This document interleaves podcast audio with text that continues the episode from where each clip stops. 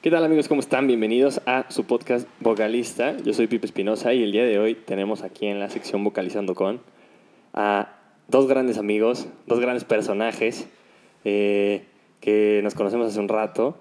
Eh, tenemos a Miguel y a Sebastián. Miguel, este, primero, ¿cómo están? ¿Cómo están? Bien, muy bien. Bien, aquí. Gracias por la invitación. Sí. Un gusto. No, como un siempre. placer, un placer, de verdad, qué bueno que vinieron. Y bueno, Miguel, aquí como breve introducción.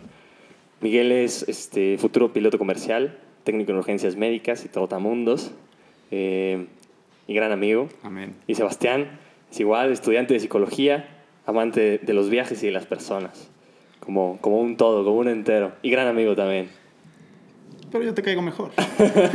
Ya me hizo ver bien, güey. O sea, dijeron muchas cosas muy Ya chidas. dijeron de cosas ti. bonitas de mí. No, no, no. Estudiante de psicología, amante de los viajes y las personas, de verdad, qué calidad. Qué calidad tenemos para este episodio. Entonces, pues bueno, eh, primero que nada, bienvenidos, muchas gracias. Gracias a Sí, ti. por la invitación. Y, y pues quisiera, quisiera empezar un poco, el título de este podcast, como ya lo, ya lo definimos, es la carrera como un viaje. Vamos a tratar varios puntos, vamos a tratar ver- varios temas, varios temas interesantes. Dos grandes gentes, dos grandes personas y, y futuros profesionales, la verdad es que tienen calidad. Y, y bueno, cuéntenme un poco de su historia. No sé quién, quién gusta empezar. Pues no sé, ¿qué prefieres? no? Gracias. Por favor. Pues a ver, dime, este, ¿por dónde quieres que empiece? ¿Quieres que empiece por...? Tu historia, tu historia Pues- de, de tu pasado. Pues mira, desde, desde Morrillo, 9 de febrero del 2000, nació acá Miguelón.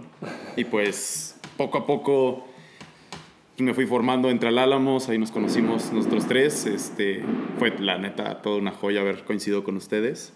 Este, toda mi vida en el Álamos. Mis calificaciones definitivamente no fueron lo mejor de mi vida, pero me la pasé muy bien.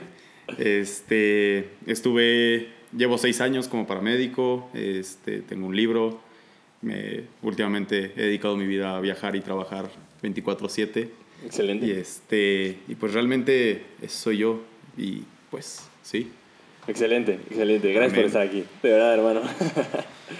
A mí me tienes que especificar, porque te puedo decir que pues mis papás, ¿no?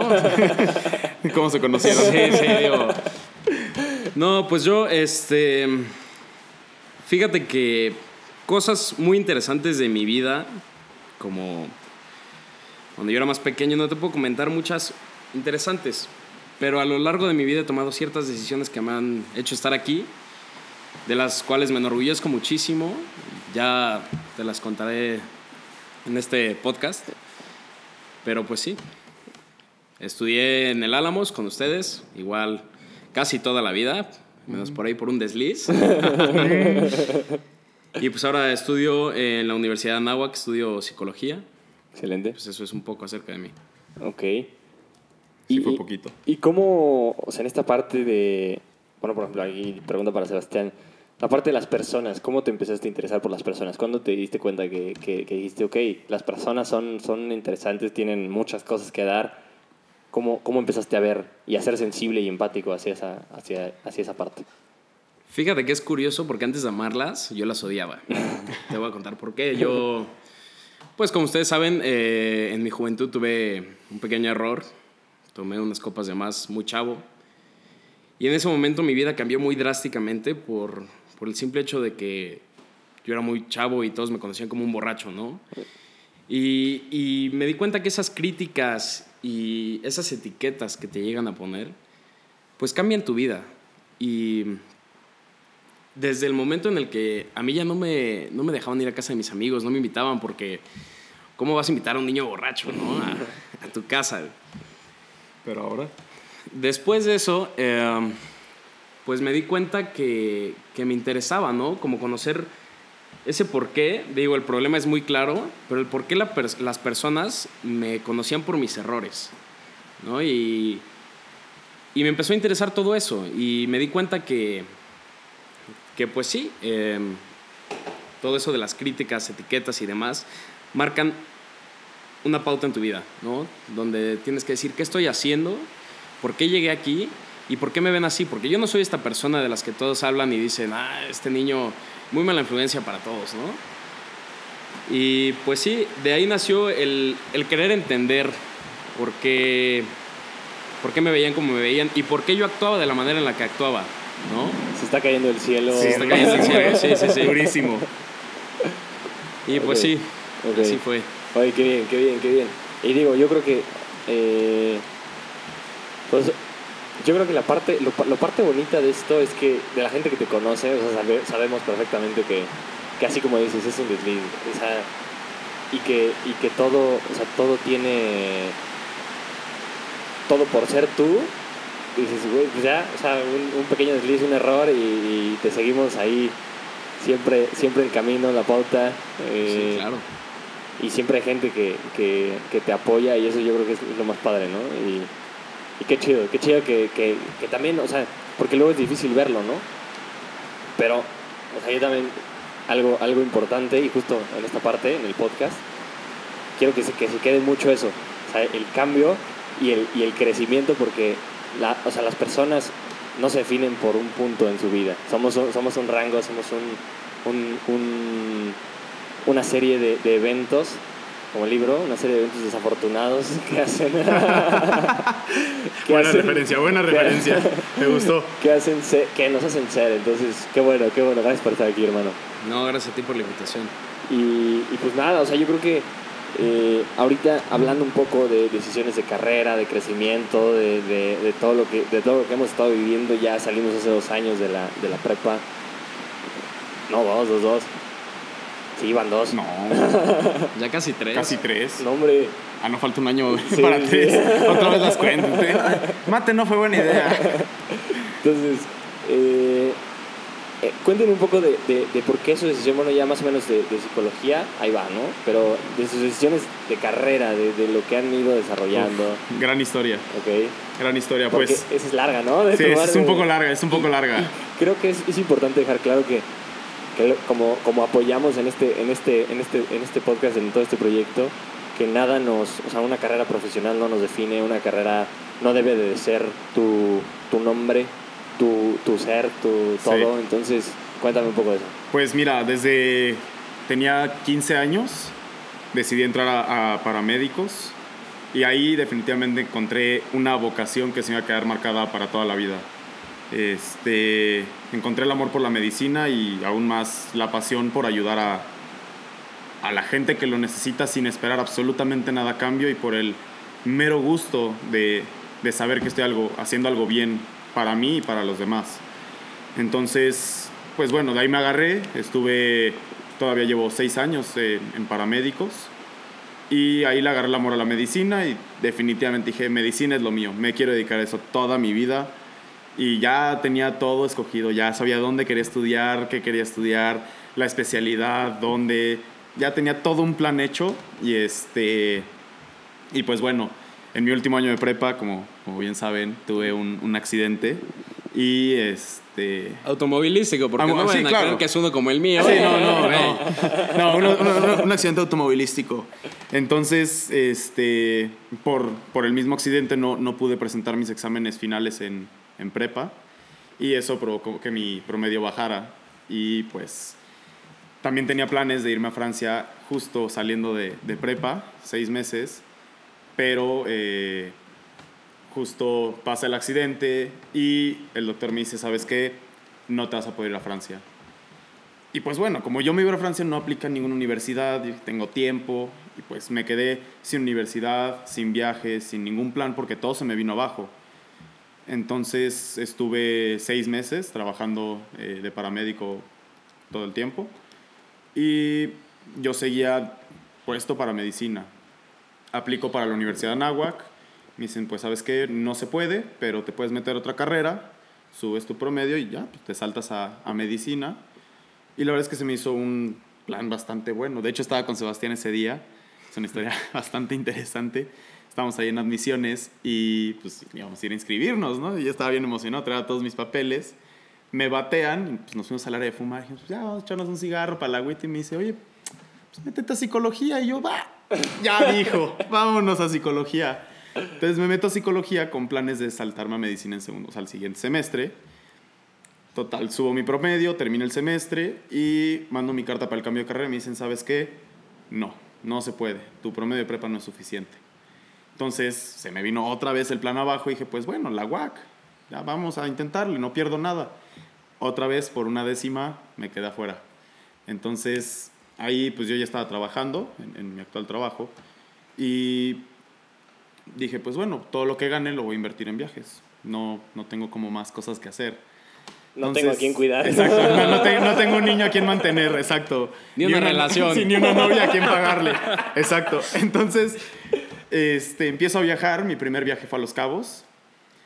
Irónicamente fue mi primer viaje que yo me pagué todo solo y fue mi primer viaje solo. Entonces, definitivamente se convirtió en un, un parteaguas en, en mi carrera, en mis decisiones profesionales, porque descubrí, bueno, más bien afirmé mi pasión por, por viajar, por conocer el mundo, conocer gente nueva, conocer otras culturas, cosas que, que no conozco.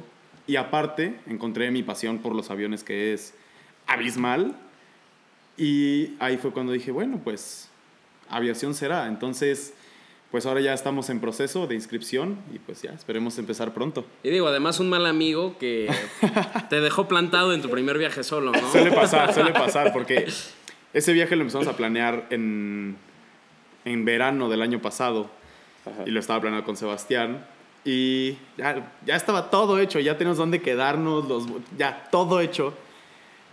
Compro mis vuelos y le marco, oye, pues ya compré mis vuelos, nos vamos tal fecha. Es que no voy a poder. Me invitaron a Miami y yo. ¿Cómo, cómo me invitaron a Miami? Aquí les pregunto qué habrían hecho ustedes, ¿no? Sí, bueno, a ver, de Los Cabos a Miami, pues bueno, hay una diferencia grande. Entonces, pues ahí sí dije, pues me vale, madres, me voy a ir, o sea, no importa si voy solo o voy acompañado, el chiste es viajar. Y definitivamente ese viaje fue un cambio enorme en mi vida. Y ahí fue cuando decidí que definitivamente ser piloto comercial era algo que quería hacer toda mi vida. Y todavía lo reafirmé más las, hace unas semanas. Tuve mi primer hora vuelo. Este, y sí, definitivamente estar sentado en la cabina es una sensación puta, increíble. O sea, sentir que tú estás volando, o sea, que no vas sentado atrás viendo todo, tú estás controlando lo que pasa. Es una sensación puta, increíble. Y ahí cuando aterricé dije, definitivamente quiero que esta sea mi oficina todos los días de mi vida. Y ahí, ahí fue cuando dije, listo, no se diga más, aviación será. Excelente, oye, qué, qué gran historia. Esto no, no lo conocía, no lo conocía, qué, qué grande, está, está, está increíble. Y, y creo que reafirma esa parte, ¿no? De que Sí. tienes que estar probando, tienes que estar... Claro. O sea, le intentas una cosa y no sale, y luego Claro. intentas otra, no sale, y, y así avanzas y está, está muy chido. Claro, y justo, y justo lo platiqué mucho con mis papás, porque sí fue todo un tema esto de...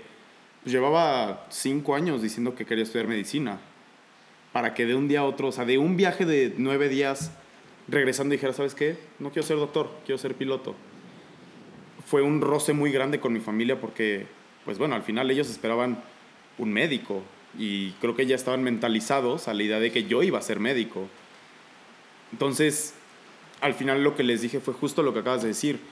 No se trata de hacer lo que crees que quieres hacer, se trata de probar y que te guste, es prueba y error.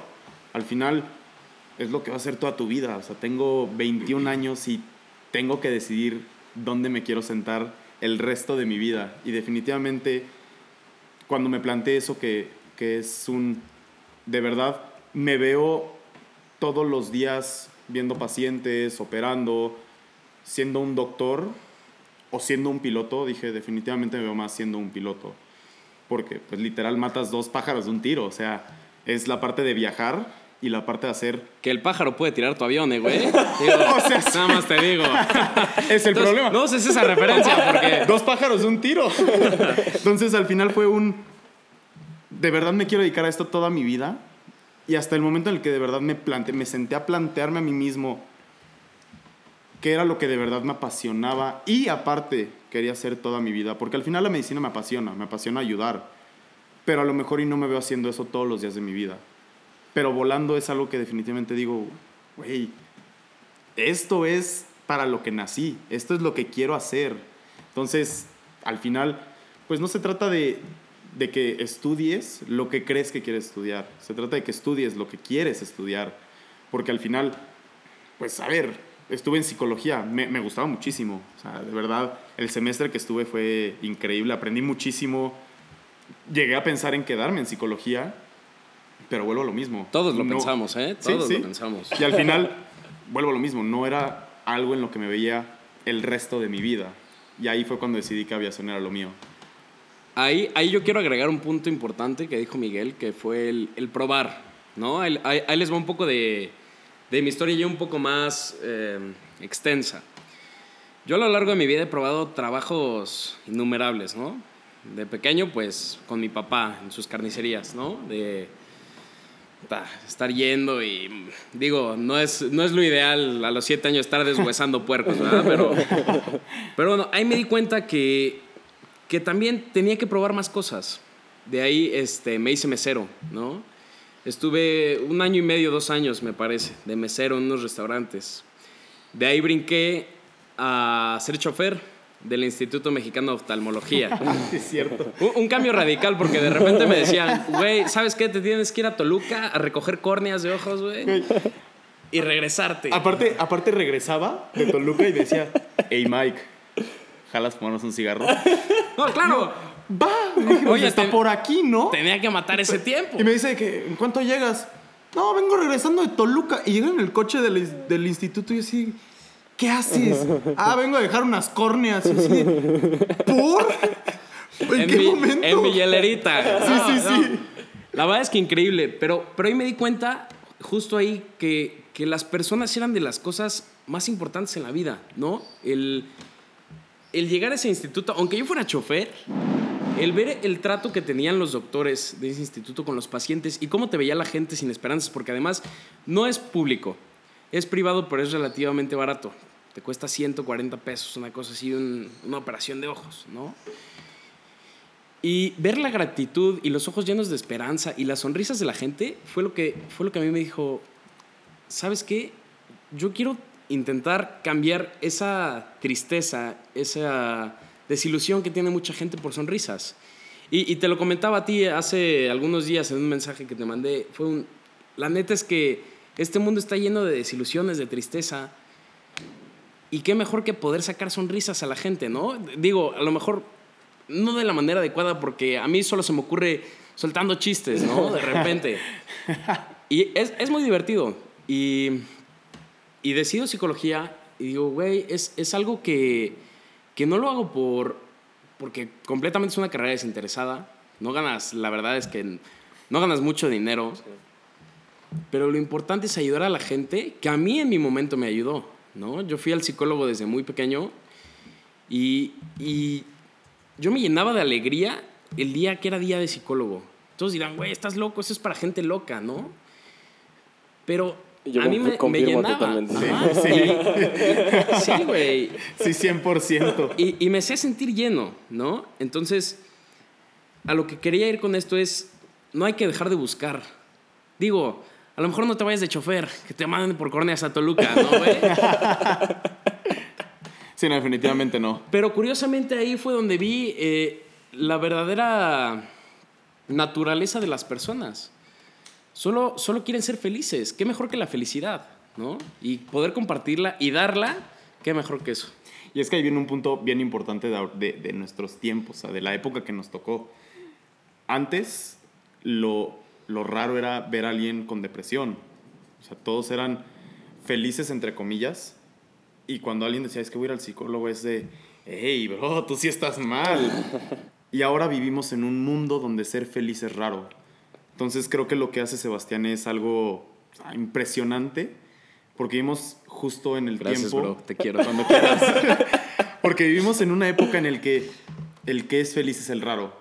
Porque realmente, o sea, yo tengo muchos amigos que van al psicólogo y lo considero algo normal y de hecho bastante bueno. Creo que es algo que todos deberían hacer. Pero al final vivimos en una época donde estar triste es lo común. Donde ya cuando a alguien le preguntas, hey, ¿cómo estás? Te dice, la neta la estoy pasando mal. Es algo normal, ya, ya ni siquiera es preocupante, porque estamos tan acostumbrados a que vivimos en una sociedad que nos ha enseñado a que ser feliz es posible, pero es difícil. Creo que es lo que le da como un énfasis tan, tan, tan cabrón a lo que hace Sebastián, porque al final él es como ese pequeño escape que tenemos hacia la felicidad, entre comillas, ¿sabes? Entonces está muy perro, la no, neta. Y es que la verdad, siendo psicólogo, no. En el mundo realmente hace falta mucha empatía. Todos te pueden contar sus problemas y te pueden contar lo que quieran. Pero cuando los sientes como tuyos y los empiezas a interesarte por ellos e intentar ayudarlos, ahí es cuando te llenas de... Es, a lo mejor es egoísta, ¿no? Pero es un placer que te da el ver que por ti la gente es feliz. Digo, no completamente, no puedes hacer a nadie Claro. completamente feliz. Pero lo ayudaste. Sí, claro. Pero ayudar en ajeno. eso y que te digan, güey, muchas gracias, este, a lo mejor la estaba pasando mal, me escuchaste, estuviste ahí, ni siquiera siendo psicólogo, porque apenas la estoy estudiando, sino por el hecho de darle ese hombro, esa atención, esa escucha, ¿no? Que la gente esté feliz es, es algo impresionante. Pero es que a ver, güey, o sea, ¿para qué lo estudias? Nada, le tienes que decir, hey, no estés triste, 500 pesos. ya, güey. Listo, problema solucionado, bro. Siempre me lo dicen mis compas, hey, ya no llores. ¡Pum! Oye, pero yo no, te, yo no te cobro. Pues no, pero no me dices que no estés triste. si me dices, te pago. Ay, no inventes, no inventes. Oigan, y, y- y en, esta, y en esto, ¿qué, ¿qué le dirían a una persona que está saliendo de la prepa, que no tiene, o pon tú que le falta un semestre de prepa y que no tiene ningún plan, nada que, que, que nada planeado, nada, ni no ha aplicado a ninguna universidad, que Sí. tiene algo, este es su... eh, Sí, tiene como media idea, pero no sabe. la sabe verdad, onda. yo le diría que deje de preocuparse. O sea, claro que es algo importante, güey. O sea, no puedes salir y decir, ay, pues a ver mañana qué hago, ¿no? Pero cuando te preocupas, y, y me pasó muchas veces, ¿no? Eh, yo siempre me vi como psicólogo y, y lo que fuera. Pero en el momento en el que uno duda de cualquier cosa, de lo que quieras estar estudiando, si toda tu vida te planteaste eso, no te planteaste las otras opciones, güey. Entonces sales y a lo mejor no era lo que esperabas, a lo mejor sí, y qué felicidad por ti. Pero si no era, no vas a tener ni idea de qué hacer en tu vida. No vas a saber qué otro camino tomar, güey. Este camino es para, este, esta, esta vida es para equivocarse, ¿no? Del error está eso. Prueba y error. Prueba y error, tal cual. Y ya lo que quería ir con esto, esto lo escribí hace dos segundos, pero quiero explayar un poco más en esto, es una mala decisión no te define para mal. Lo que yo te decía al principio, sí, me puse borracho muy chico, ni pedo. Pero eso me hizo dar cuenta de que me interesa la gente y lo que piensan y cómo funciona, ¿no? Esa decisión que la verdad mucha gente la vio como mala, yo no me arrepiento y lo volvería a hacer. Porque eso este, me dio cuenta que gracias a esa decisión tu- tomé muchos buenos caminos a lo largo de mi vida, ¿no? Este, equivocarse es para buscar, estás un paso adelante de no volverte a equivocar, tal cual. Así es como se debe de ver esto. Claro, al final, al final, un error, pues si lo ves de una forma más positivista, no es un error, solo fue un intento fallido. Qué, qué gran corriente. Amén, amén. Sí, o sea, porque al final, pues como dice Sebastián, pues, para eso estamos, estamos para equivocarnos. Somos humanos y es perfectamente válido equivocarse. Todos nos hemos equivocado. Y tan fácil como mentir es equivocarse y el que te diga que no ha mentido, te está mintiendo, ya se volvió a equivocar. Y eso no tiene nada de malo, porque al final, si te equivocas, sabes que, no es- que ese no era tu camino. Y en algún punto, así te equivoques una, tres o cien veces, vas a llegar a donde tenías que llegar. No, y así fuera tu camino, si sí es tu camino. Alguna vez escuché, no me acuerdo dónde, la verdad, te mentiría, créditos al autor, ¿no? Pero decía, Thomas Alva Edison, ¿no? Me el, el inventor de la electricidad, güey. Se equivocó mil y un veces. Pero no, no dice, ah, güey, me equivoqué, esto no era lo que yo buscaba. Sino que esas mil equivocaciones le hizo estar mil veces más adelante que los demás, güey, Claro. para saber cómo inventarla, güey. Claro, y al final, equivocarte de una u otra forma es el camino. Porque si te equivocaste y estás donde querías estar, tu error te llevó a ese lugar. Entonces, pues al final cualquier error es bueno. Siempre vas a aprender algo. Puedes verlo malo, bueno, te puedes agüitar y es totalmente válido, pero el chiste es aprender de ese error. Porque si ya te equivocaste, ya sabes que por ahí no es. Y vas a encontrar otro camino. Al final, lo que importa es la meta, no el camino. A lo mejor y tú dices, hey, pues yo quiero ser mecánico integral. Y empiezas arreglando motos y dices, no, pues es que esto no me gusta. Y a lo mejor un día arreglas una bici y te encantó arreglar bicis. Listo, ya viste que a través de tu error llegaste al camino que era. Y para que te digan tú que eres mecánico, ármate unas cubas. Oh, No friegues, ¿no? Tú que eres Oh. piloto, vuela a la Loxo.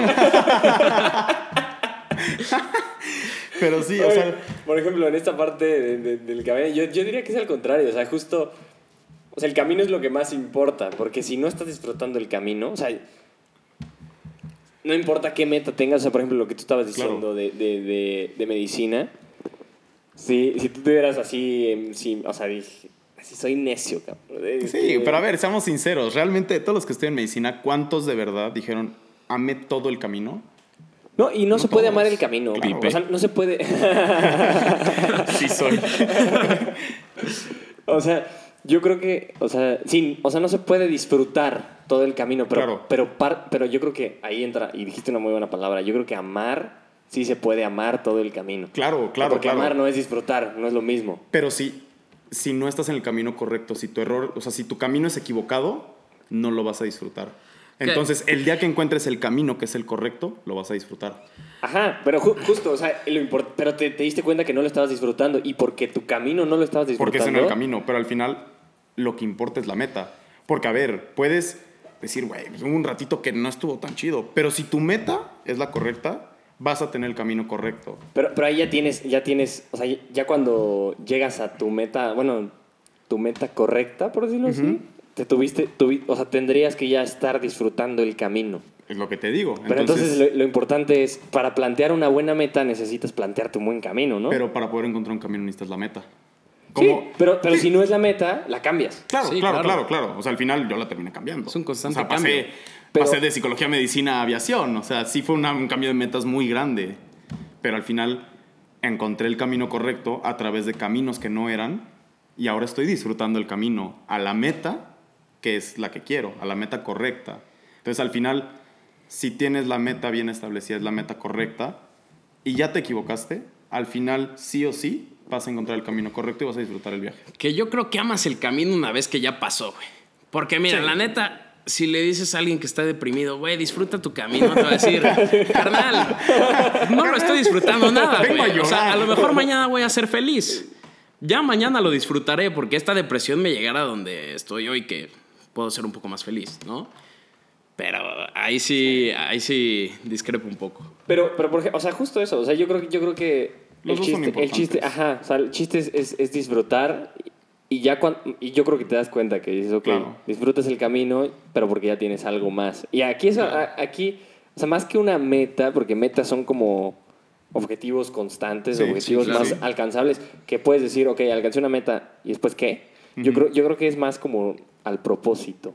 Claro, O sea, ¿qué, qué quiero que- hacer? que- o sea, o sea, ¿para que- qué quiero que- la meta? Que un propósito es algo que engloba, de- o sea, Todo, todo, claro. y que dices, ok, bueno, por ejemplo, desde una perspectiva personal, mi propósito es ayudar a las personas a, ordenar sus pensamientos y ayudarlas a encontrar su camino, a disfrutarlo. Claro. Sí, claro. Entonces, ahí embona todo lo que haces, o sea, el, el podcast Claro. embona. Todo o sea, tiene sentido. Todo tiene sentido. Entonces, Que puede haber metas, güey. por supuesto, Que, la que- meta del podcast, la meta del, no, No, sé. y deja tú eso. La meta de ser feliz, tan sencillo como eso, güey. Eso no va a ser un constante cambio, porque todos queremos ser felices, güey. Entonces, ¿A poco sí? Bueno, ¿A poco sí? Avisen. creo que todos queremos ser felices. Y si eso lo tienes como meta, creo que el camino se va, a ir, se va a ir guiando solo. Si tú siempre estás en un constante quiero ser feliz y estoy trabajando por él porque Claro. no te va a agarrar de huevón ahí tirado y ah, Ya soy feliz. soy feliz, ¿no? 500 pesos. Si estás en constante, eh, eh, si estás trabajando para encontrar esa meta, que por ejemplo la mía, se las comparto, es, es ser feliz. Que no se puede ser plenamente feliz, en eso estoy de acuerdo. Pero si diario estoy buscando la felicidad, el camino es lo de menos. Claro, porque al final, si, lo, o sea, si tu meta final, o sea, literalmente es la meta final de, de una persona, o sea, si ser feliz es esa meta, al final todas tus decisiones son guiadas para llegar a esa meta. Entonces Pero- realmente... Pero, ser feliz es una constante Claro, en es- el camino. sí, claro, claro, es una constante en el camino, pero al final vas a tomar decisiones que hagan ese camino aunque Que sea no más ameno. creo que sea constante porque hay altibajos, ¿no? No, no, no, Claro, pero, pero, pero sigue voy, o sea, estando como en partes. Sigue estando en el camino. Eso, sí. Sí. O sea, es, es- es todo, todo un tema. Sí, es todo un tema. Pero sí, o sea, un consejo que yo definitivamente le daría porque me pasó, después de que no pude a medicina, dije, bueno, ¿y ahora qué, qué sigue con mi vida? Viajen, o sea, viaja todo lo que puedas, conoce todo el mundo, conoce a todas las personas que puedas, ve a todos los bares, ve a todas las playas, ve a todas las montañas, sal a caminar y viaja solo. Porque cuando viajes solo vas a aprender que tú eres tu compañía más importante y que al final de los tiempos tú vas a ser tu única compañía. Llámalo, te divorciaste y vas a morir solo, llámalo, pues está tu esposa ahí, pero al final te vas a morir y vas a estar solo. Entonces, al final... Bueno, a menos de que un camión los atropelle a los dos. sí, ahí sí, ya se fueron, se fueron juntos, ¿no? Vámonos. Pero entonces, creo que viajar para mí es como el alimento del alma. Porque cuando viajas estás conociendo, estás aprendiendo constantemente. Te estás autoexplorando. Claro, y al final, cuando viajas solo, va a llegar un punto al que te vas a aburrir. Por más tours que tomes, por más actividades que hagas, va a llegar un punto donde te vas a sentar en la playa, tú solito a decir, ¿y ahora qué? ¿Con quién platico? Y ahí llega una introspección gigante. O sea, después de mi primer viaje solo, que fue definitivamente un cambio en mi vida, dije, de verdad viajar solo es algo que todos deberían hacer por lo menos una vez en su vida. Porque aprendí a estar conmigo, aprendí a valerme por mí mismo y aparte aprendí muchas cosas que a lo mejor no me gustaban de mí. Por ejemplo, aprendí que definitivamente estar mucho tiempo solo es algo que a mí me mata. Soy una persona sumamente social. Entonces, me pasó, por ejemplo, un día estaba en, en un bar, estaba comiendo una hamburguesa solo y estaba como agüitadón, o sea, dije, pues bueno, está muy padre, estoy de viaje Quiero y todo. un abrazo de mi Ah. mami. Ahí luego les, les cuento esa anécdota, está bastante buena. Mira, la neta es que sí te entiendo y la verdad, qué padre que hayas podido viajar solo. Pero desde mi punto, yo no viajé solo, yo viajé con uno de mis mejores amigos y la verdad es que también me sirvió para mí, porque quieras o no, fue un viaje que, wow, marcó un antes y después en mi vida, ¿no? Desde el dormir en Playa del Carmen en casa de yo no sé quién, güey. solo, güey. Sí, aparte solo. Amanecí en casa de un completo desconocido sin llaves para salir de esa casa, güey. Yo tenía las llaves. Y Miguel se fue a pasear por ahí, güey, ¿no? Yo estaba, ese día fuimos a un, a un rave con mi primo y Sebastián dijo, Nel, yo voy a ir a dormir. Y nos íbamos a quedar en, en casa de un amigo de mi primo. Entonces Sebastián se va a dormir, nosotros nos llevamos las llaves, mi primo desaparece, yo salgo del rave a las 9 de la mañana, de repente marca 9 de la mañana, hey, ¿dónde estás? Pues ando en Starbucks desayunando, ¿y quieres algo? Pues las llaves, güey. Ah, esas no las tengo yo, güey, las trae Sebastián. Entonces, güey, marca para preguntar quién tiene las llaves para poder salir de eso, ¿no? En casa de un desconocido, porque ni siquiera yo lo conocía. Ajá. Pues era completo desconocido. Pe- Pero ese no es el punto. El punto es que al final te encuentras, ¿no? Y a lo mejor, sea un viaje, sea no un viaje, puede ser. La vida es un viaje, tal cual. Si tú te encuentras solo un día, platica contigo mismo. Es- eso me cuesta mucho trabajo a mí. De verdad, hay días que digo, me odio, güey. Ya. o sea, ni me hables, güey. Pongo música, pongo la tele y listo, ¿no? Pero el, el platicar contigo mismo y darte cuenta, aunque te odies, que te odias es importante en tu vida, güey. Porque puedes trabajar en eso. Y, y como dice Miguel, al final, pues, la vida, tristemente, vas a morir solo. Y, y qué mejor que bien acompañado. Claro. mismo, tal cual, güey. Claro, y sí, pues al- definitivamente mi consejo sería viaja. O sea, al final conocí gente increíble en, en mis viajes. He conocido gente de todos lados del mundo. Con, he dormido con ucranianos, con franceses, con gente de México. Y al final... ¿Por qué no te para la boca? Sí, güey? bueno, o sea, no final sacas tantos amigos. Se me da, se me da, pero... O sea, lo importante de todo esto es que al final, ahora puedo decir que tengo un amigo en Ucrania. Entonces, si algún día por... Porque la vida decidió llevarme ahí, ya sé que tengo un amigo en Ucrania. Ya sé que si un día llego a Ucrania de viaje y me quedo sin dinero, va a haber alguien en Ucrania que me va a poder por lo menos ayudar un poquito, ¿no?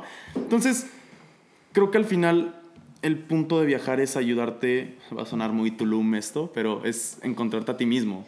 Tu Illuminati. Tu iluminarte, sí, exacto. Porque al final, cuando viajas solo, aprendes que todo lo vas a hacer solo.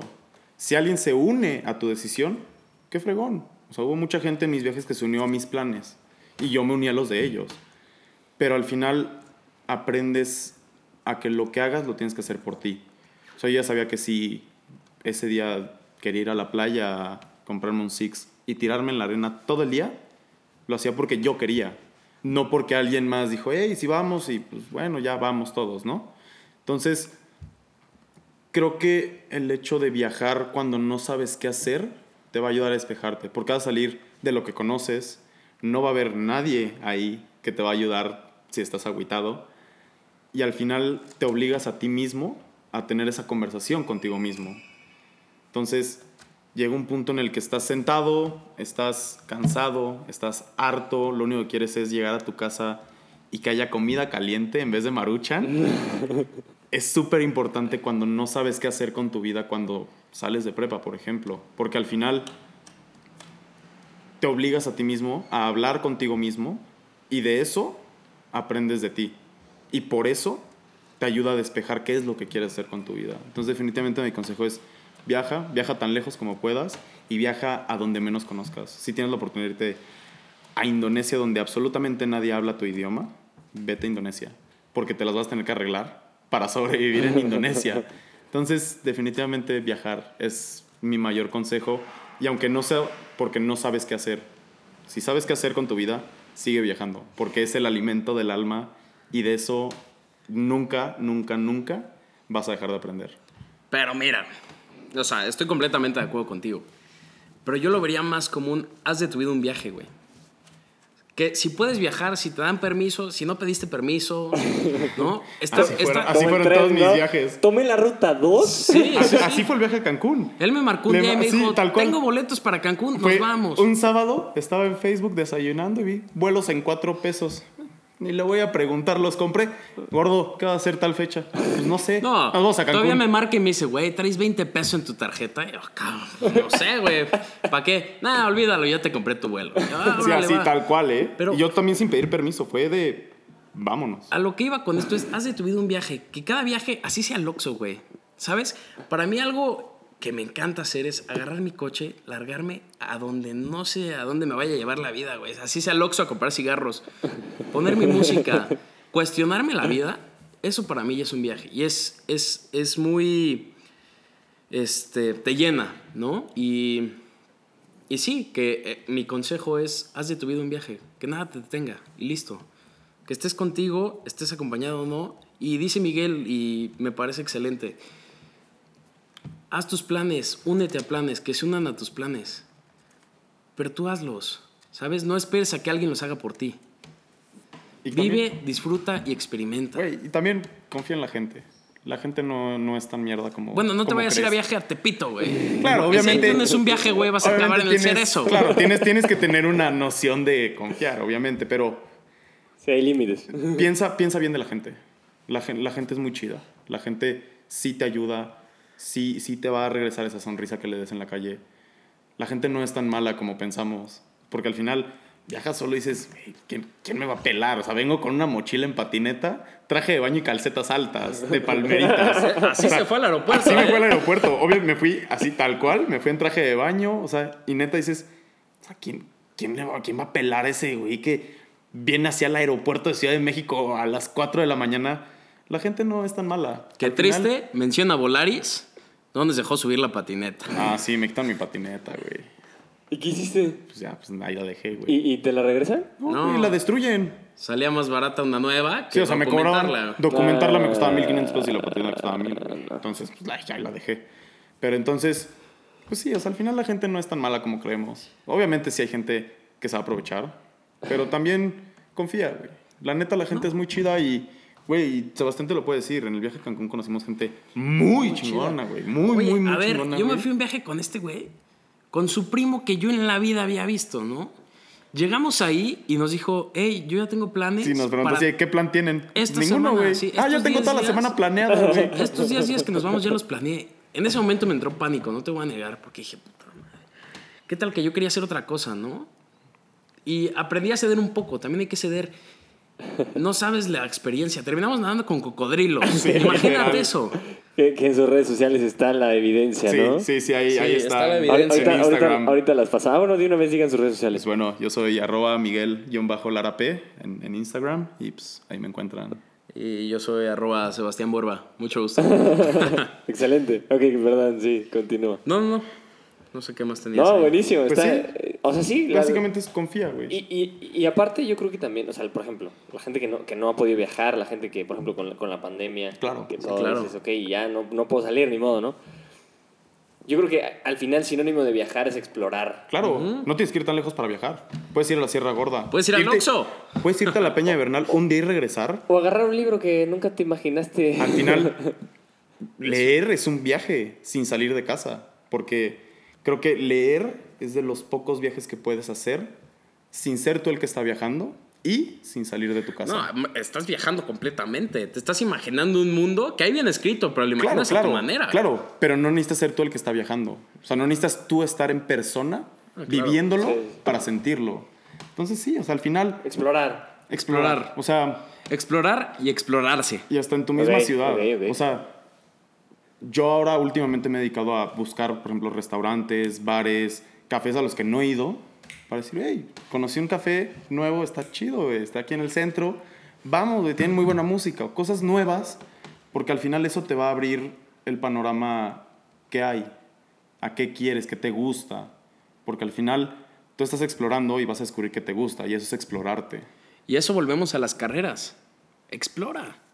Disfruta, encuéntrate. Si no es esto, no te rindas. Sigue buscando. Si yo me la hubiera pasado de la fregada en Cancún, digo, ni modo, güey.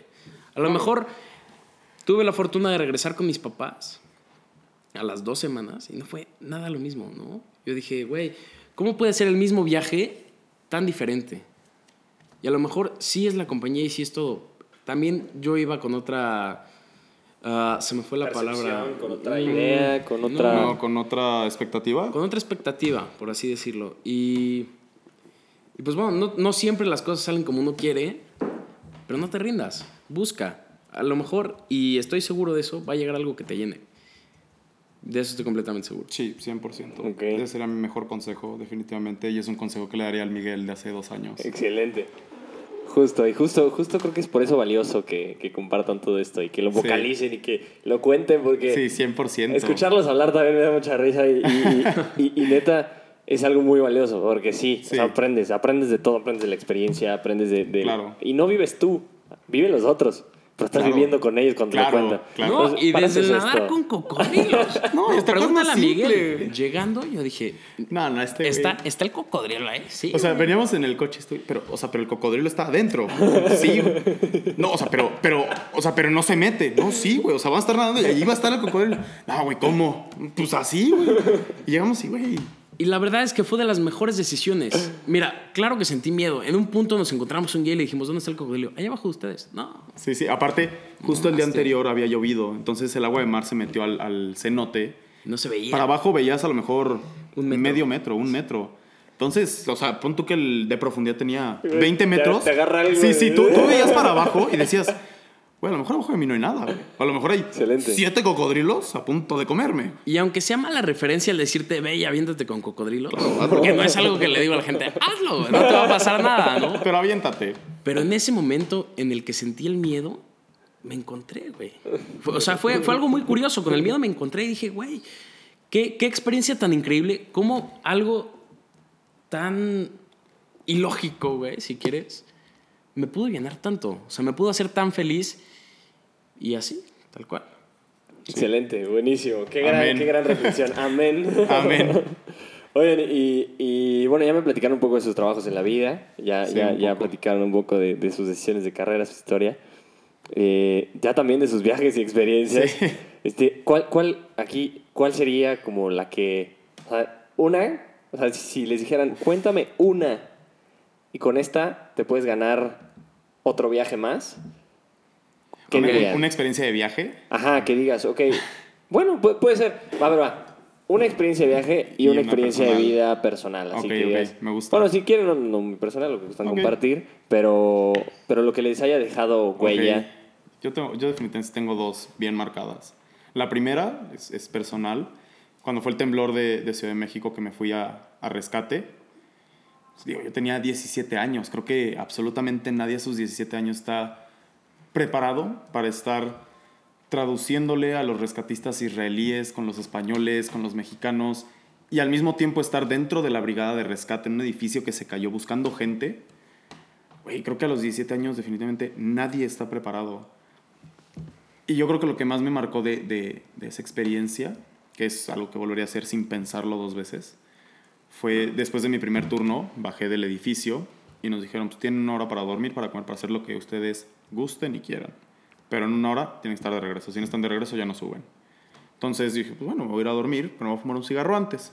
Entonces me siento en una banqueta, me prendo mi cigarro y se me sienta alguien al lado y me dice, oye, ¿me regalas un cigarro? Sí, ten. Ya prendemos el cigarro y me dice, oye, pues este, ¿qué es aquí? Yo no, pues acabo de bajar del edificio. Este, y le digo, ¿y tú? ¿Qué, qué andas haciendo por aquí? Y este vato me dice como, no, pues que estoy esperando a mi hermana. Ok. Y, me preguntó, oye, pues ¿cómo ves el asunto? O sea, ¿crees que salga más gente? Y yo le dije, güey, la neta, ya las veo muy negras, güey. Ya, te voy a ser sincero, no creo que salga nadie, por lo menos vivo. Yo, ¿pero qué? ¿Tu hermana está en rescate o qué? Me dice, no, está atrapada en el edificio. En ese momento dije, güey, le acabo de decir que su hermana probablemente no va a salir del edificio. O probablemente ni siquiera la va a volver a ver. Porque al final sí hubo personas que no se encontraron.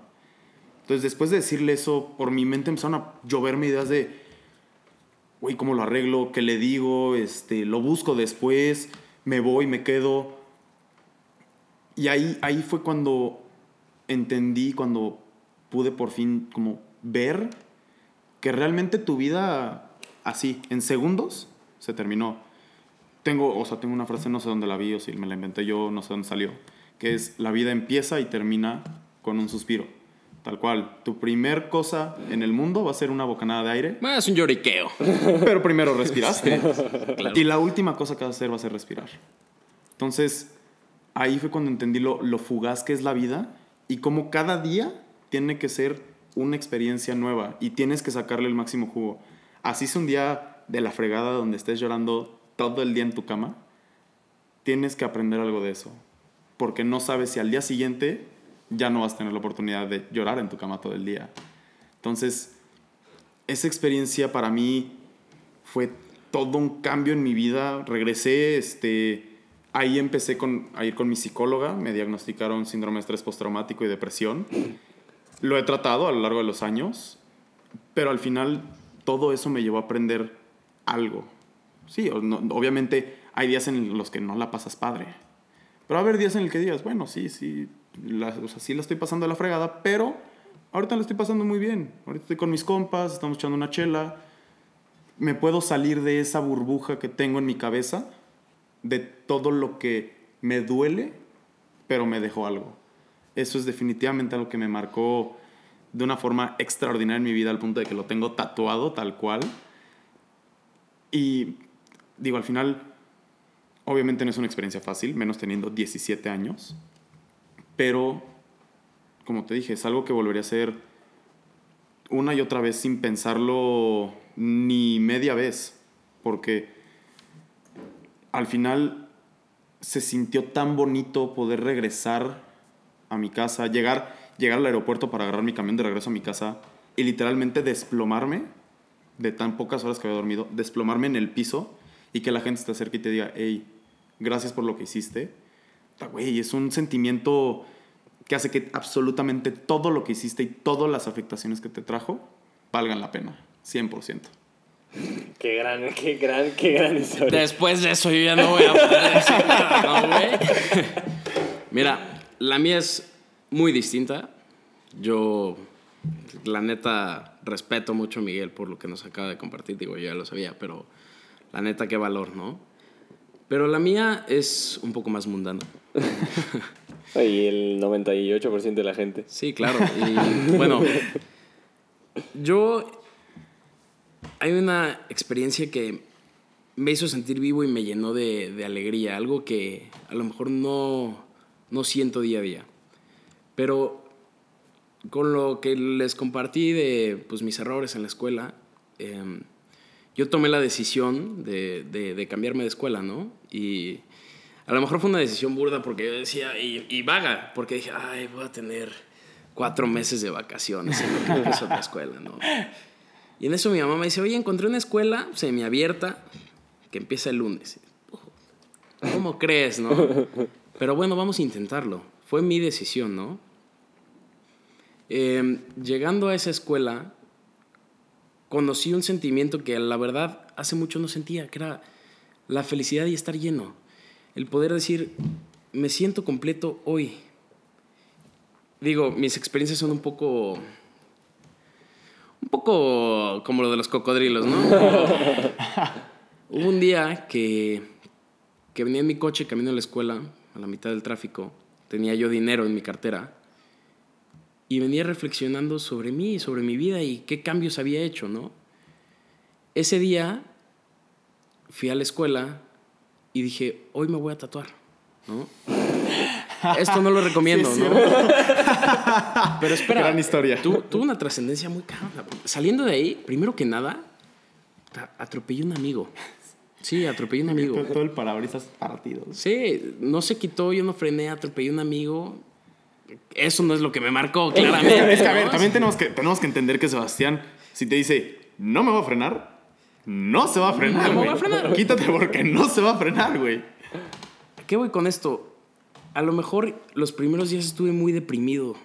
De, a lo mejor mis papás tienen razón. Soy un idiota por estarme cambiando de escuela. Esto es lo mejor para mí. Pero el conocer ese sentimiento de estar lleno me, me dio vida. Después de que me hice el tatuaje, atropellé a mi amigo, ¿no?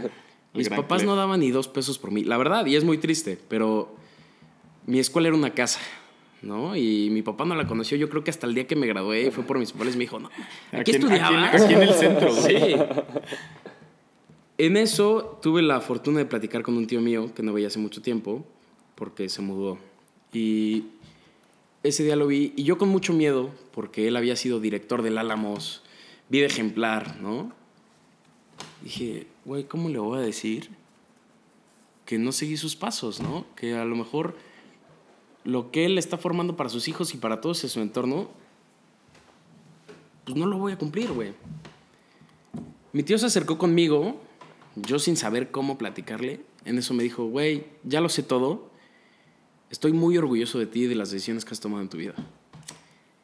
En ese momento el corazón se me hizo chicharrón, güey. Yo creo que jamás había escuchado eso en mi vida, ¿no? Y menos en esos tiempos en los que yo sentía que todo lo había mandado al caño, ¿no? Por decir, me salí de las mejores escuelas a irme a una casa abierta y que en ese momento alguien me reconociera y me dijera, estoy orgulloso de ti y de lo que te has convertido y de lo que has hecho, de la persona que menos esperaba que me fuera a decir eso.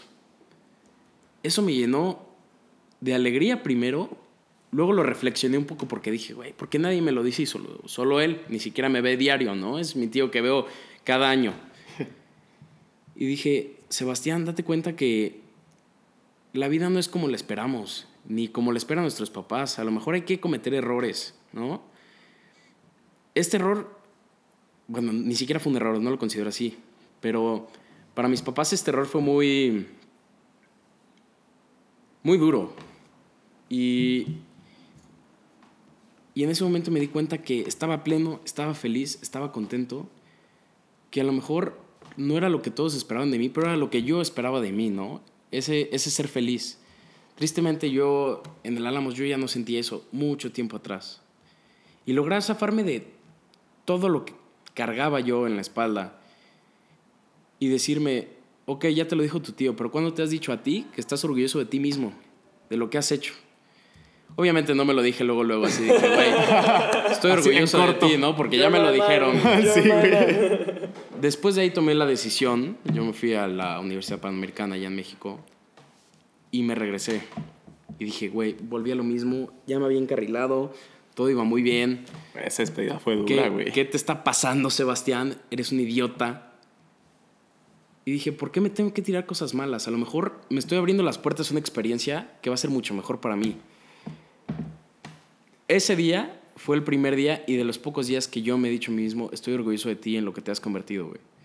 La verdad es que a pesar de tener historias en tu familia que pues, trascienden de ser pobres y romperse la madre trabajando, esto que tú estás haciendo lo haces por ti, por nadie más, para que tú seas feliz. Y no le estás demostrando a nadie más más que a ti qué es lo que estás buscando. Y ese poder decirme a mí mismo sinceramente estoy orgulloso de mí, cambió mi vida completamente.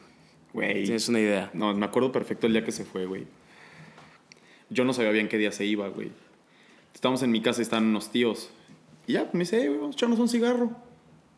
Va, güey. Órale. Yo sabía que se iba a ir. No sabía que ese día se iba a ir. Entonces ya, pues terminamos, sacamos el cigarro. Pues, güey, ya me voy. Ah, pues, cámara, nos vemos mañana. Nel, güey. Ya me voy a México. En ese momento dije, güey, ¿ahora ¿qué voy a hacer, güey? O sea, mi mejor amigo se va, güey. Ya no hay, hey, Mike, un boro. Se acabó, güey. Y neta, ya, o sea, se, se fue este güey y me quedé afuera fumando. Y dije, güey, neta, neta, neta, qué orgullo ver que mi compa, güey, dijo, me voy a ir a la UP. Y se fue, güey. Y agarró sus cosas y se largó. Sí, dije, güey, o sea, sí me duele, güey. Pero neta, qué chingón ver a mi compa hacer lo que quería hacer desde que supo que él lo quería hacer. Neta, fue un sentimiento muy cabrón para mí. Y fíjate que el reencuentro fue más bonito, güey. Güey, No. fue una mera coincidencia, güey. Le digo a Miguel, oye, necesito hablar contigo, ¿estás en tu casa? Por- me dice, sí, por teléfono, pues estoy en casa de mis tíos, háblame. Le digo, no, este, cuando estés en tu casa porque va a tardar tiempo. Y yo ya me había regresado, yo no había dicho nada a nadie. Yo no sabía, güey. Obviamente Me- tus papás sí sabían, ¿no? Sí, claro. Me paro en un Oxxo, curiosamente nos encontramos. Justo en ese momento, así de que No, cuelgo pues, con, no cuelgo puede con muerva se y mis tíos. Sí, güey, así, cuelgo con, cuelgo con esto y me dicen mis, mis tíos, lánzate al Oxxo por unos hielos, pa. Llego al Oxxo y dije, se parece un chingo el coche de huerva. Ojo al Oxxo y. ¿Qué es? ¿qué es aquí, güey? ¿A qué hora, güey? Y me dice, ya me regresé. Y yo, ¿cómo que te regresaste, güey? ¿A qué hora, güey? Y pues sí, fue, fue un reencuentro Estamos de vuelta. interesante. Ah, Sí, o sea, y son de esa gente que, que se tiene que quedar. Se tiene que quedar ahí. Sí, 100%. Contigo, cerca. 100%. Más bien está hecha para eso. Claro, Sí, claro. no, y a lo que voy con esto es, sea la anécdota, Miguel, que me destrozó, o sea la mía, el poder estar contigo y decirte cosas bonitas, no siempre el güey, eres un idiota, eres un flojo. El poder decir un día, qué bien lo has hecho, estoy orgulloso de ti, darte a ti palmaditas en la espalda, no literales, Sí, porque pues no alcanzo, ¿no? Pero eso, ese sentimiento es, es de los viajes más chingones que puedes vivir en tu vida. Sí, Reconocerte. cual. Reconocerte y reconocer que lo has hecho bien. sí, sí, 100%. Qué bonito. Qué, qué, qué bonito. Qué anécdota. Estoy conmovido, neta. neta, neta qué, qué, qué padre que, que se puedan seguir. Y aparte que se sigan viendo, porque Sí, o sea, siempre es ese amigo ya, incondicional. ya que un buen está- rato de, de amistad. Ahí está. Y, y qué chido. Y la, la verdad es que gracias por compartir. Creo que es una gran, gran historia. Y bueno, no sé si, si quieran compartir de los viajes, de, de tu sí. mejor experiencia. Sí, sí, sí de tengo los dos. viajes, ok. Tengo dos por ahí. La primera fue en Los Cabos. Me fui nueve, nueve días, me fui. Y este... Me terminé quedando en casa de desconocidos. O sea, en una aplicación que se llama Couchsurfing. Tú buscas hospedaje gratis. Sí, güey. Y literal yo no los conocía, llegué a su casa, no los conocía. La primera noche me invitaron a cenar, ellos pagaron, la tomé unos tipazos. Ahí les mando un saludo. Saludos. Puedes decir su nombre y se, lo puedes, se los puedes mandar. Ah, Brian, saludos, bro. Qué bueno que acá te gradúas. y este, entonces, la neta fueron unos tipazos, conocerlos fue una de las mejores experiencias de mi vida. Pero pues yo agarraba mis cosas a las 9 de la mañana, agarraba mi mochila, metía un cambio de ropa por si no llegaba a dormir y me iba. A ver, y me perdía por ahí a ver a dónde llegaba. Entonces, me acuerdo perfecto, un día estaba afuera de una cervecería y este, ya todos los me en patineta. Literalmente me bajé, me senté en la banqueta. Dije, güey, o sea, es- está fregón viajar solo, güey. Pero el problema no es que viaje solo, el problema es que me siento solo. Porque al final viajar solo pues, es una experiencia muy fregona, pero el problema fue que me sentí solo. O sea, literal me senté en la banqueta a llorar en medio de San José del Cabo y toda la gente pasando en sus coches viendo así de, ¿y este qué trae? O sea, ¿qué, qué pedo? Un borrachillo de la Sí, sí, sí, tal cual, tal cual, así, tal cual. bar, Porque aparte imagínate que tú lo vas viendo, un güey, todo sudado, con una playera super X, en traje de baño, en patineta, con su mochila. y dices, no, no da buena espina. Y empecé a, así literalmente a llorar. Dije, es que me siento solo. O sea, sé que estoy acompañado, pero igual me siento solo. Ahí fue cuando, fue como la primera vez, como el rompeaguas en el tengo que aprender a estar conmigo. Llámale en una relación, llámale en tu casa, llámale con tus amigos, llámale en tus viajes. Me tuve que orillar a mí mismo a aprender a estar solo sin dejarme otra alternativa. Estuve dos horas en la banqueta llorando. y, y se me acercó un güey y me dijo como, oye, pues, ¿estás bien? ¿Qué, qué traes? Y ya, pues ahí me solté y El cabello me vestí de rey. qué buena, qué buena rola. es muy buena rola. Entonces, me tuve que orillar a mí mismo a estar solo.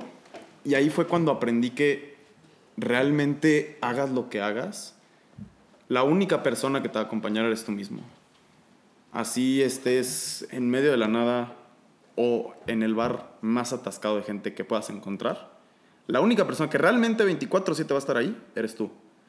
Ahí fue cuando aprendí el valor del tiempo solo. Porque aprendes a, a conocerte, a hablarte a ti mismo y entender qué es lo que sientes, qué es lo que te está pasando. Y la otra anécdota yo creo que es mucho mejor, más alegre. Estaba, Por favor. Estaba, Me estás deprimiendo. Sí, sí. Estaba igual en, en Los Cabos y les, la que le estaba contando hace rato, estaba comiendo en un bar y había una chava sola ahí, comiendo. dije, pues bueno, no pierdo nada, que es lo peor que puede pasar. Le terminé hablando y ella resultó que venía con sus dos primos, ellos eran de, de Estados Unidos. Y la neta me abrieron las puertas como si me conocieran de toda la vida. O sea, me acuerdo que ese día le dije a esta chava de que, hey, pues en la noche vamos a un bar, ¿no? Me dice, sí, va, vamos con mis primos. Ya, pues, ¿qué vas a hacer ahorita? Y me dice, voy a ir por ellos. Vamos. Y "Mm, órale, va. Llevamos en su jeep, neta, un trip muy fregón. Llegamos por sus primos, unos tipazos. Y el hecho de, sen- o sea, de sentir que alguien que no me conoce me abría las puertas así de fácil fue lo que me enseñó a confiar en la gente. La gente no es mala, solo tienes que saber a quién acercarte. Y al final, si te acercas y la persona resultó ser mala, ni modo, es una experiencia más. Pero el hecho de abrirme a mí mismo la posibilidad de conocer a alguien con quien no tenía absolutamente nada en común, fue una experiencia increíble porque fue un, güey, conocer gente de otro lugar, de otra cultura totalmente diferente a ti, es una experiencia increíble. Entonces, definitivamente, o sea, es un consejo de vida que le doy a todas las personas que puedo, es, güey, Me está volviendo a Conoce- deprimir este es, güey, conócete, conoce gente, sal, aviéntate, únete a los planes aunque no sean tuyos, si te invitan, ve, o tú invítalos si quieres que vayan a los tuyos, y la vas a pasar bien. Y si no la pasas bien, aprendiste algo. Entonces, al final cada persona te va a dejar un pedacito. Me acuerdo que hace poco vi una, una foto que se me hizo bastante interesante que dice que todos somos un lienzo en blanco y cada persona va poniendo una rayita. Y al final entre esas rayas siguen quedando pedazos blancos.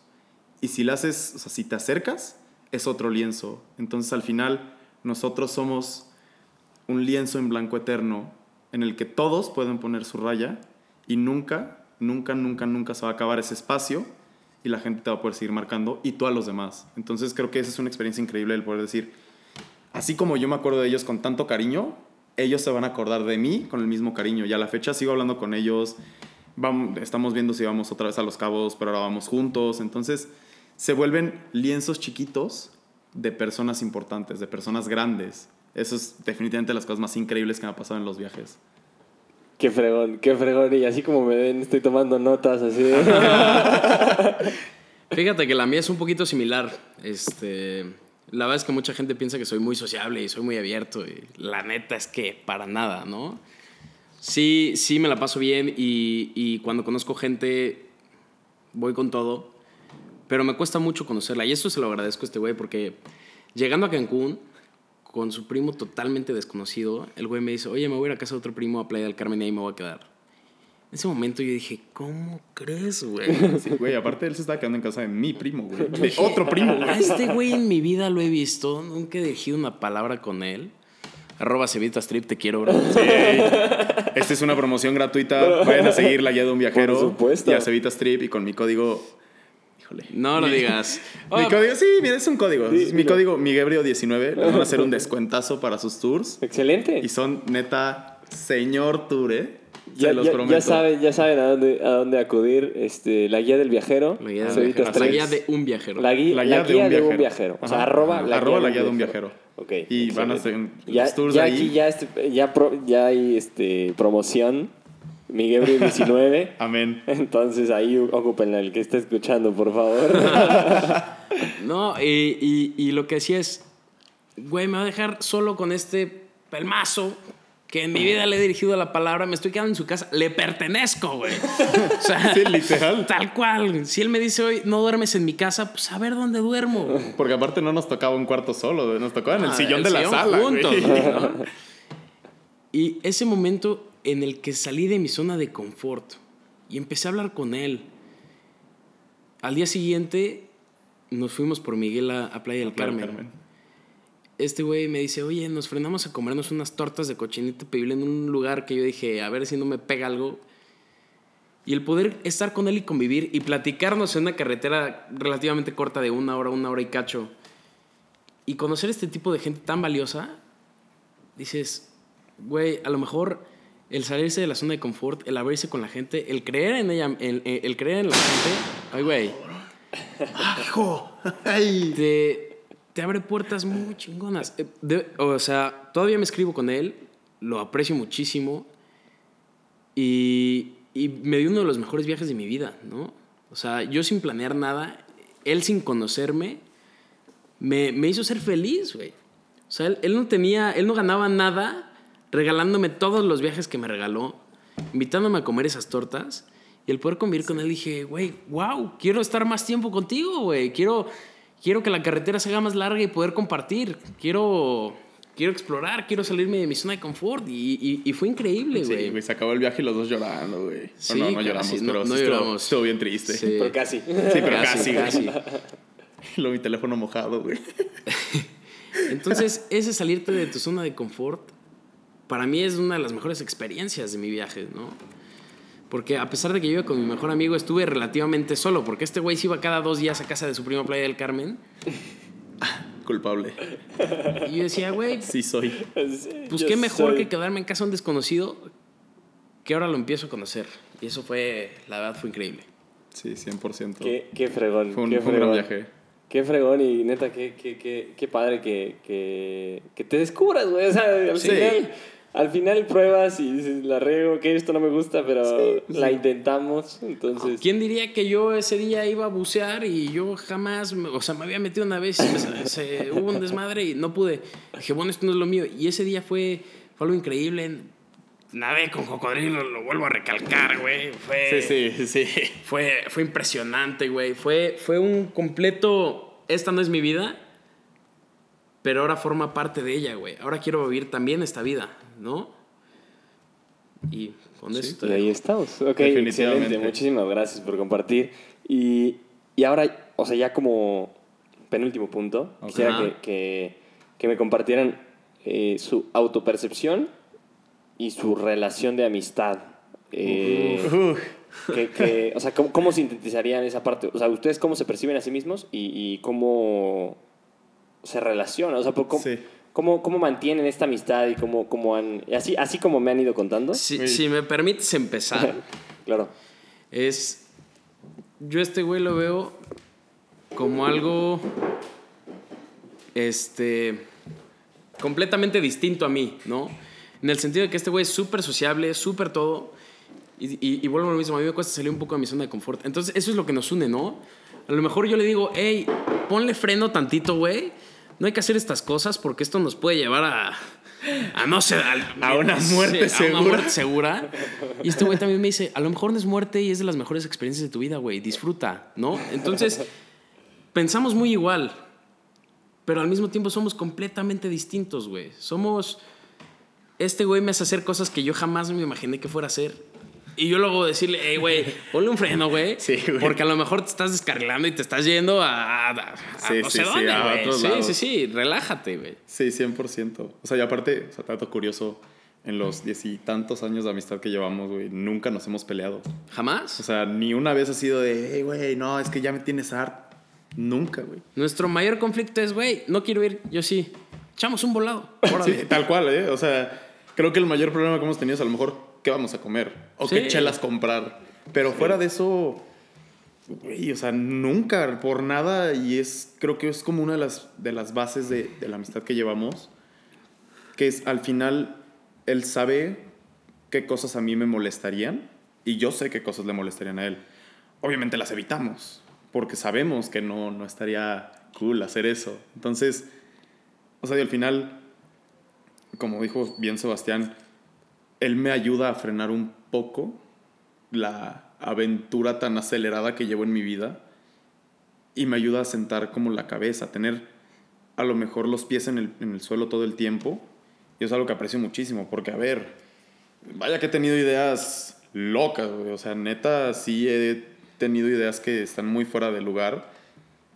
Y él me dice, Me voy a ir a. Egipto con una Sí, extraña sí, que sea, conocí en un rave en Tulum. ejemplo, en Tulum cono- conocí, a, conocí a una chava que se llama Kristen, no la voy a escuchar. Entonces, ella se iba a ir a vivir a Egipto y me dijo, hey, vámonos. Y yo, ¿cómo, Güey, ¿cómo vámonos? No lo dudó. En ese segundo me dijo, En ese "Güey, momento dije como, Creo que me voy a ir a vivir a Ah, Egipto". porque yo le dije, hey, pues que es, es caro, güey. No tengo dinero. Y me dice, no, yo pago. Y dije, vámonos, Egipto, ahí te voy. Y si esto me dijo como, a ver, o sea, pi- piensa lo- dos veces lo que estás diciendo, güey. o sea, estás dejando todo lo que tienes aquí por irte a Egipto con una persona que conociste hace dos días. En el momento fue como, X, ¿qué puede pasar? Ya después fue como, no, sí, sí me la estaba volando, sí, muy fuera de lugar. Irme a otro país con alguien que absolutamente no conozco. Y este, y al final... Ahí entra como- la cordura. Exacto, exacto. Entonces, al final ahí está como el complemento que creo que tenemos, que es como yo lo saco a hacer cosas que no haría y él me obliga a hacer cosas que no quiero hacer o cosas que, que están dentro de, de mi zona de confort, pero no quiero hacer para salirme. Y él me dice, hey, hey, o sea, está bien que quieras salir de tu zona de confort, pero hay veces que está bien que te quedes en tu zona de confort. O sea, hay veces que está bien que no viajes o que digas que sí a todo. Entonces, al final él me ayuda a frenar yo lo ayudo a acelerar. Y es un juego de empuja y jala que la neta disfruto muchísimo, porque al final, creo que nos hemos visto los últimos tres años todos los días de nuestra vida, tal cual todos los días. Y las veces que no salimos juntos es a veces hasta raro porque es como, ¿y huerva? ¿No, no, no lo han visto? Entonces, creo que al final la amistad que tenemos la hemos sabido llevar a un punto donde ya sabemos que hablemos, no hablemos, nos veamos, no nos veamos, estemos o no estemos, seguimos estando ahí el uno para el otro, tal cual a una llamada a distancia o a un, hey Mike, vamos a echar un boro. Entonces, creo que lo que más, lo que más aprecio como de esta amistad es el complemento que tenemos para hacer las cosas. Porque al final, o sea, y, y creo que a los nos queda muy claro si es, güey, ¿sabes qué? Tengo 10 pesos. Bueno, tenemos 10 pesos, güey. Y a lo mejor hoy un día tenemos 100 pesos y tenemos 100 pesos. O si a lo mejor él no trae dinero yo sí, es, güey, vamos a ir a cenar. No pasa- yo invito, güey, no pasa nada. Y así nos vamos como completando porque es, si tú no tienes, yo tengo. Si yo tengo y tú no tienes, listo. Y si ninguno de los dos tiene, pues nos las arreglamos. Una relación, güey. Yo siempre he dicho. no es- es- es 50-50, güey. Si en algún momento alguien puede poner el 10, el otro pone el 90. Eso es lo interesante de nuestra relación. Como que nunca. Ahora sí le hice un hoyo. Como que nunca nos. Nos quedamos en el güey. O sea, la neta, estás poniendo muy poco, güey. No, no, no, No, voy a dar más del 50, ¿no? Sí, no, jamás nos hemos jamás, recriminado nada. Y pues un poco con tu pregunta de cómo, cómo me percibo. La verdad es que no, no podría contestarte porque siento que todos los días descubro algo nuevo de mí. Y eso es... También en, en nuestra relación de amistades es muy cabrón porque diario hace que descubra cosas nuevas que a lo mejor a mí no me gustarían. Y las hago y... Perdón. Y pues bueno, es un día a día de conocerte, de explorar. Otra vez vuelvo a lo de explorar. Y nunca termino de conocerme. Y eso es lo verdaderamente fascinante de esto. Esto es lo que me gusta. ¿no? El, no te puedo dar una descripción de soy Sebastián, soy psicólogo y listo, ¿no? No, diario me conozco y diario aprendo cosas nuevas. Claro, y creo que también, o sea, al- algo importante de, de la relación que tengo con, con Sebastián es que al final- Amistosa, Sí, amistosa. relación de amistad, ¿eh? Relación de amistad. Hay que especificar. Sí, sí, claro, no, no se vayan a confundir. Creo que lo más, como lo más grande que, que he tenido, por decirlo de alguna forma, es que he estado en los momentos más difíciles de mi vida. Digo, a lo mejor y son cosas que pueden sonar tontas. Estuvo cuando terminé con mi ex, estuvo cuando me salí de la carrera, cuando choqué. Este, o sea, he estado como en los momentos más perros que he vivido y nunca me ha fallado. Me acuerdo perfecto, una vez me peleé con una persona y le marqué a este güey, güey, es que nos peleamos, neta, me siento súper mal de la chingada, no puedo dejar de llorar, me dijo, "Güey, paso por ti, vamos a ir a verla. Literalmente, llegamos a su casa, él se quedó en la caseta de vigilancia y me dijo, ten el coche, ve, arregla tu pedo y te regresas. Y güey, neta sí fue de, hola, güey, o sea, güey, aparte no estaba cerquita, güey, estábamos a 40 minutos. Entonces ahí fue como un, güey, o sea, este güey ha estado en los momentos más difíciles de mi vida y nunca me ha fallado. Y creo que lo menos que le puedo dar es la incondicionalidad que tengo, güey. De, güey, si me marcas una de la tarde o tres de la mañana, te voy a contestar. A lo mejor y no, porque estoy comiendo o estoy dormido. Pero si lo veo, lo voy a contestar. te regreso la llamada. Pero te regreso la llamada. O le puedo, ¿qué pasó? Estaba dormido. güey. Me Entonces- contesta. Bueno, ¿Qué pasó, güey? ¿Qué quieres? Entonces, creo que es una de las partes como más importantes para mí de, de la relación de amistad que tengo con Sebastián, que es la incondicionalidad que nos tenemos. Creo que es algo muy perro y que pocas relaciones de amistad tienen. Y creo que eso lo hace tan valiosa como yo la veo. Y si yo tuviera que, que describirme... o sea, al final creo que si yo tuviera Vamos a que... llorar. Sí, sin llorar, ¿eh? Sin llorar. Creo que al final si yo tuviera que, que proyectarme en palabras, creo que me pondría como la persona más tonta del universo. Porque al final nunca aprendo. Me equivoco y me vuelvo a equivocar y me sigo tropezando con la misma piedra. Y la misma piedra me sigue marcando a las 3 de la mañana y le sigo contestando la piedra. Pero, eso es lo importante, güey. Este güey se vuelve a equivocar y se vuelve a equivocar. Pero yo le tengo miedo de equivocarme y es cuando él entra y me dice, güey, equivócate, está bien. Tropiézate, güey, no está nada mal. No te quedes en tu pinche zona de confort esperando a pues, que nunca nada pase. Porque qué aburrido no equivocarte. Digo, también entro yo a decirle, güey, Tampoco te equivoques cuatro tanto, güey. veces que te das con la misma piedra, güey. Estás escupiendo al aire y todo Sí, está sí. caído en la cara, güey. Sí, digo, o sea, creo que al final, o sea, me considero la persona más tonta del mundo porque aparte de que no aprendo, le doy un valor tan grande a las cosas que vuelvo la cosa más simple, la cosa más importante. Porque al final dejé de medir las cosas con el dinero que valen o el valor per se que tienen. Ahora las mido en cuánto tiempo me costaron. ¿Cuánto tiempo de mi vida me costó? Me voy a comprar un vuelo a Buenos Aires. Me va a costar 10 mil pesos. Digo, güey, no son 10 mil pesos, son dos semanas de trabajo. O son tres meses que le he estado chingando y chingando y chingando y chingando y despertándome todos los días diciendo, güey, ya, mucha rutina. Que fíjate que también eso se, te lo agradezco, güey, porque no, no me quiero llamar insensible, güey, pero, pero, Pero muchas sí. veces así lo soy, ¿no? Pero sí. Yo le digo a este güey, oye, la neta, me mandaron a la fregada. ¿Cómo estás? ¿Cómo quieres que esté? ¿Estoy bien? ¿No? Sí, me mando a la fregada, ¿qué quieres que haga? Y este güey es ahí donde entra y me dice, güey, siente, está bien estar triste, está bien estar enojado, pero siente algo, güey, ¿sabes?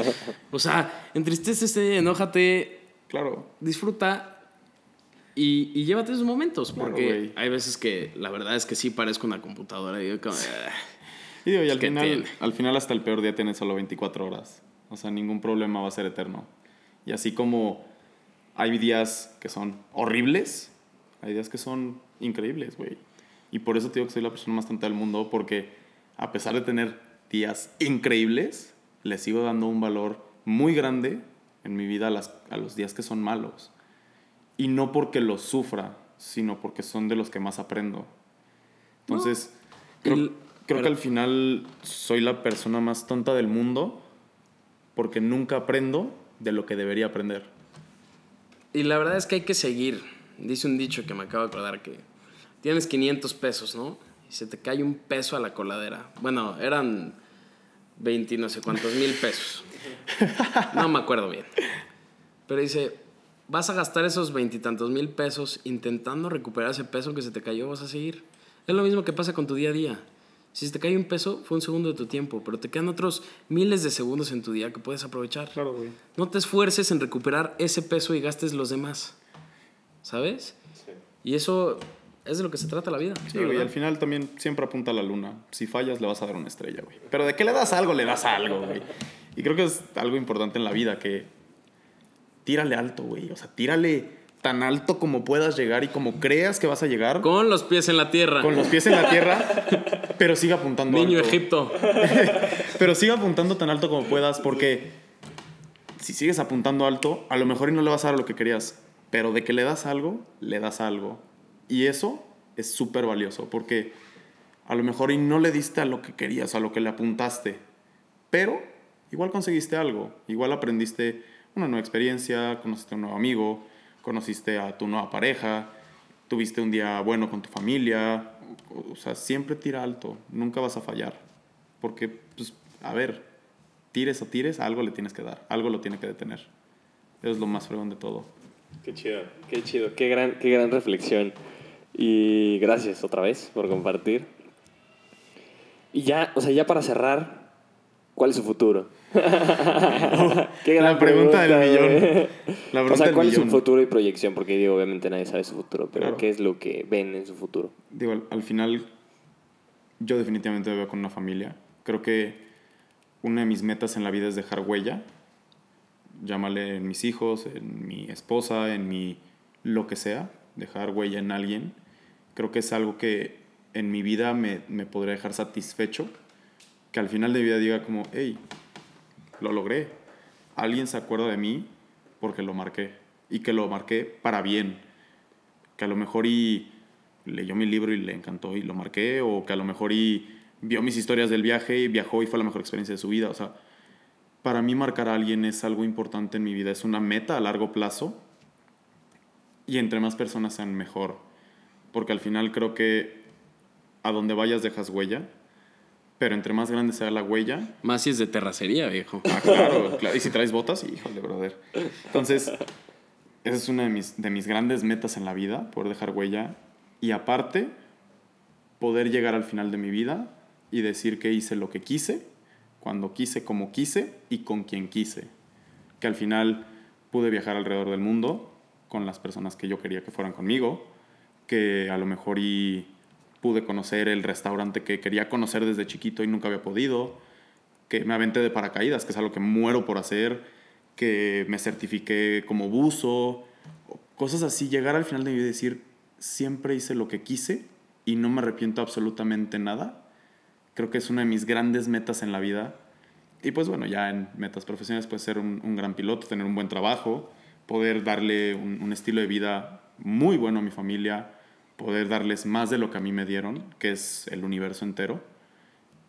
Y al final, creo que lo más importante de todo para mí es encontrar con quien compartir todos esos éxitos. Porque así como a mí me gustaría poder que alguien me aplaudiera mis éxitos, yo a todas las personas que puedo les voy a aplaudir los suyos.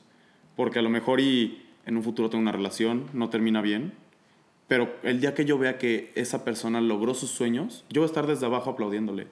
Porque sé que de alguna o de otra forma yo estuve ahí en un pedazo del camino. Porque, a ver, tenemos que entender que no todos somos la meta, algunos somos el camino.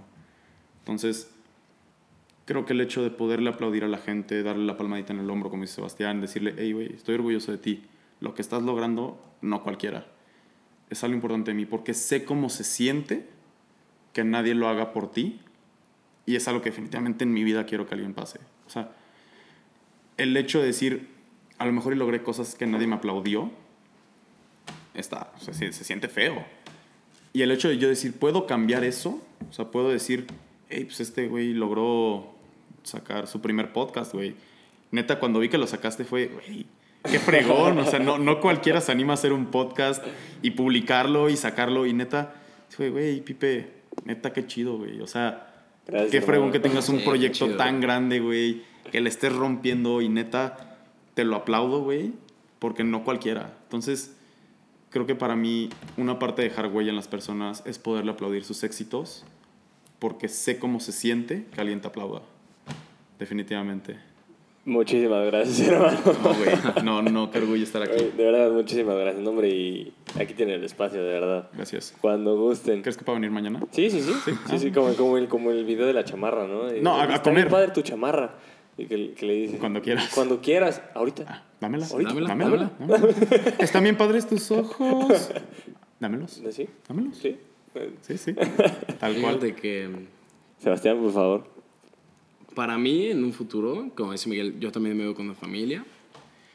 Eh, a mí me gustaría, claro que dejar huella, ¿no? Ah, espera, futura esposa, si estás escuchando esto, te amo. Desde ahorita. Ah, ya te fui fiel. ¡Ey! ¡Ey! ¿Qué, qué hostil? ¿Qué hostil? Te soy fiel desde ahorita. Ya, ya soy fiel. No, eh, me gustaría dejar huellas y, y más que en la gente, también en mí mismo, ¿no?